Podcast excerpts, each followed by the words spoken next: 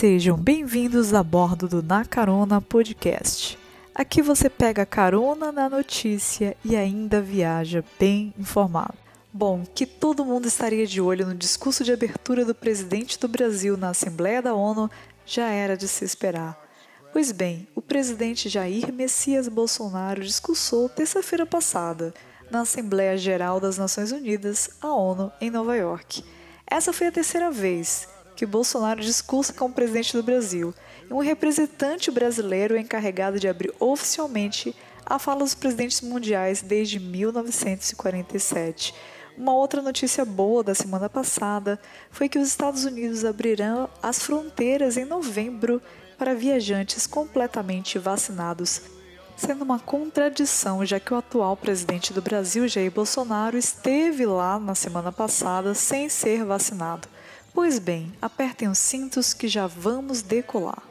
Senhores passageiros, sejam bem-vindos a bordo. Ainda sobre a repercussão do discurso do senhor presidente Jair Bolsonaro, a ONU não barrou a entrada das pessoas não vacinadas durante a Assembleia Geral, mas pediu sobre o que chamou de um sistema de honra que todos os participantes estivessem devidamente vacinados.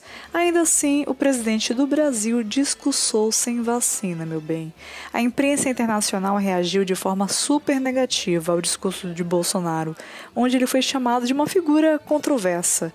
E foi comentado que ele distorceu seu discurso, ele realmente distorceu seu discurso. E segundo o que foi publicado no El País, a fala do, do presidente foi previsível e descolada da realidade mundial.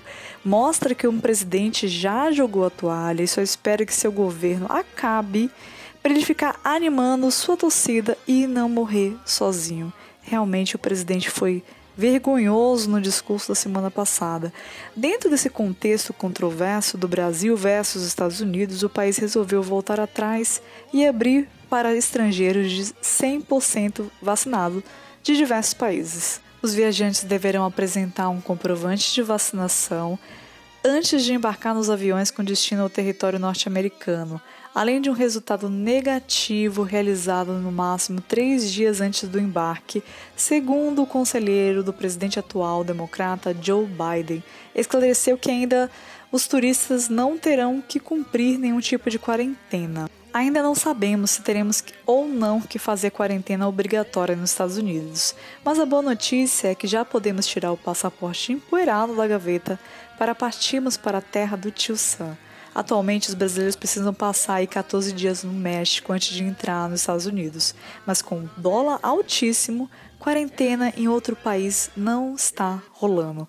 Desde janeiro de 2020, quando a primeira restrição de entrada no país foi imposta pelo ex-presidente Donald Trump contra a China, a maior economia do mundo estava basicamente fechada para todos os turistas, né? o que significa que é uma excelente notícia. O turismo e a Europa agradecem, porque essa rota Europa e Estados Unidos é a mais lucrativa do mercado antes da pandemia. São mais de 14 milhões de visitantes por ano. Com todo mundo vacinado, já podemos voltar à terra e fazer comprinhas. Mas Ainda assim, sobre o tal discurso, o presidente brasileiro reforçou suas falas, sugerindo uma família tradicional, fazendo altos elogios para suas políticas ambientais que devastaram o Amazonas e deram passe livre aos grilheiros e desmatadores, sem mencionar o marco temporal, por exemplo. O mero fato de dizer que não está vacinado no encontro de líderes mundiais é de fazer dele um papel caricato diante de um mundo novo que só quer renascer após pandemia. Por fim, em Nova York, o ministro da Saúde Marcelo Queiroga fez gestos obscenos contra os opositores do governo. Foi diagnosticado em Nova York mesmo com Covid-19 e teve que fazer quarentena de 14 dias, de acordo com o The News. Entre os 19 líderes mundiais né, do G20, é, o presidente Jair Bolsonaro era o único que se declarou né, não estar vacinado e não iria tomar vacina para um evento anual da ONU. Que vexame.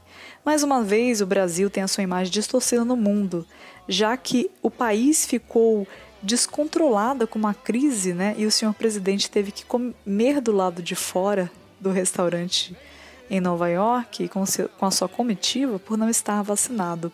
Além dessa representação do Brasil fora distorcida, né?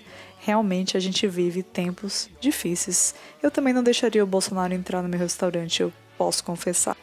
Sobre minhas considerações finais, eu assisti esse discurso do senhor presidente na ONU, foi vexame, vergonha nacional, foi é, de uma, uma baixa estrutura, né, de, um, de uma não é algo que você realmente não tem palavras para descrever o que foi aquele discurso, porque quando você pensa num líder, num representante do seu país frente a tantas nações para resolver problemáticas como a do clima, por exemplo, ou da fome do mundo, ou de tantas coisas dentro ali do grupo do G20, você tem um presidente que diz que não vai tomar vacina, que não existe corrupção no seu país, que está tudo bem, enfim.